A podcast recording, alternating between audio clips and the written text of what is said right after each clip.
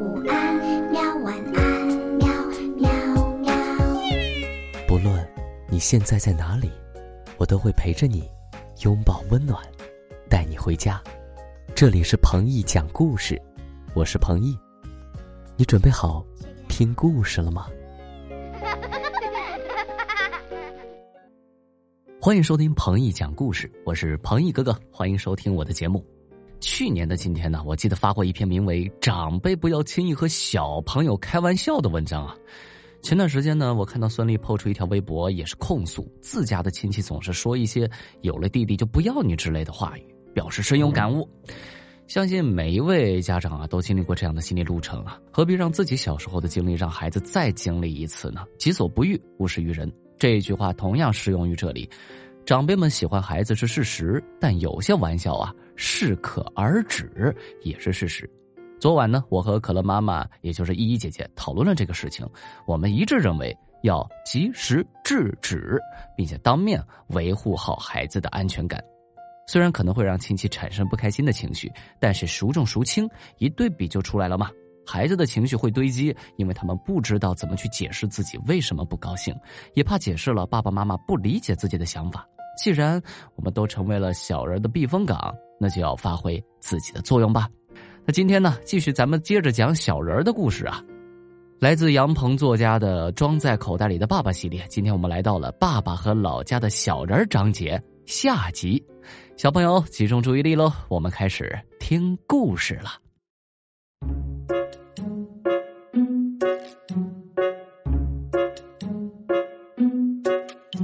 小人们邀请我们到他们的部落里去做客，爸爸跟他们一起进入那一片小房子中。不过我不敢进去，我怕一不小心会碰坏那些小房子的屋顶，或者踩坏他们的楼梯。我只能坐在一边看着。爸爸被带到了房屋中央的一个小阁楼里，一个首领模样的人请他在一张小小的用竹子做成的小方桌前坐下。接着，其他小人端上来许多好吃的糕点和酒菜。爸爸和小人的首领聊了起来。首领告诉爸爸，小人部落世世代代生活在这座小山上，他们靠山上的果子养活自己。有时，他们也会到人类居住的地方借一些东西，因为通常他们借的东西并不多，所以人们不是太在意。有时候，他们也会被人类发现。不过，大部分人都以为自己看花了眼，揉揉眼睛就过去了。我们在这个世界上的历史和你们人类的历史一样长，可惜用不了多久，我们就会连住的地方都没有了。小人首领说着说着就垂下头来。爸爸问道：“发生什么事了？”我们已经得到消息，说你们人类将要砍伐掉这片森林。如果没有了森林，我们赖以生存的家园就消失了。小人首领痛苦的说道：“是吗？他们真是太可恶了，只知道砍砍砍，用不了多久，整个地球都会被那些人剃个大光头。”爸爸既难过又气愤的说道：“不过，你们这个世界好像是我们的世界之外的世界呀，就算森林真的被砍光了，这个世界应该不会受到什么影响吧？”不是这样的，小人首领摇了摇头说道。我们这个世界是榕树里的世界，你看它虽然十分宽广，然而它还是在榕树里。如果大榕树被砍掉了，我们这个世界也会消失的。天哪，这太可怕了！爸爸气愤的拍案而起，随后他说：“我一定要阻止他们这么干。”谢谢，如果你能帮助我们，那你就是我们整个部落的恩人。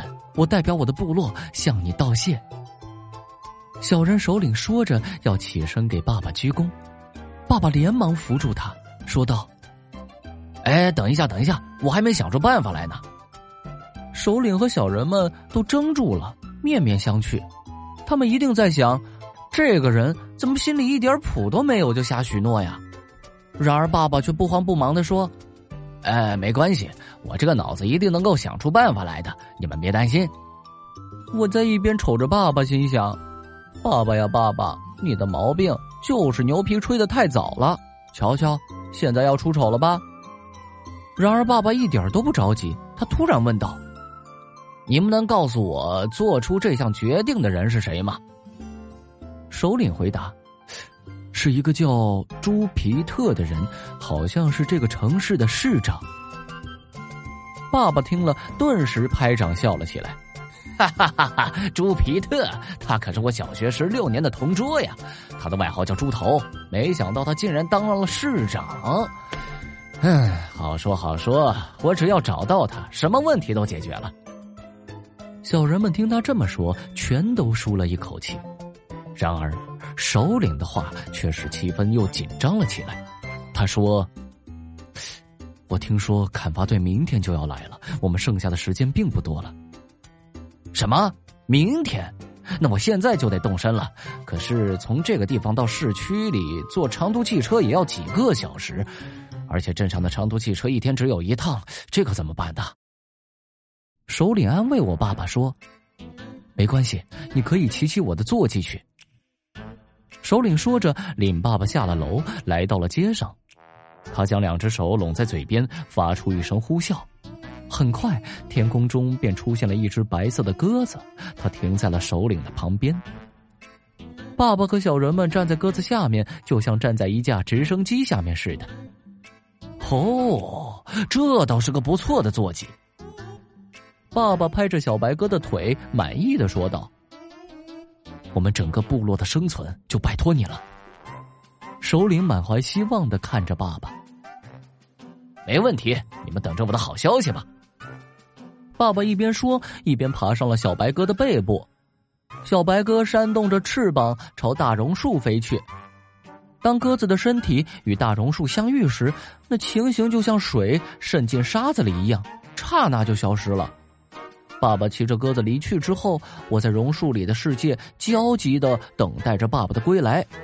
可能是怕我无聊，阿咪阿姨的女儿名叫小慧的女孩爬到我的膝盖上跟我聊天他给我讲了小人世界里的故事，我给他讲学校里的故事。小慧不时的被我讲的故事逗得笑了起来。不过我心里依然记挂着爸爸，不时的朝大榕树上瞅上一眼，希望鸽子会重新出现，爸爸能够尽快回来。三个小时后，翅膀扇动的声音在耳边响了起来。接着，我看见一只小白鸽从榕树里钻了出来。当他落到我的面前时，所有的小人们都从他们的小房子里潮水般的涌了出来。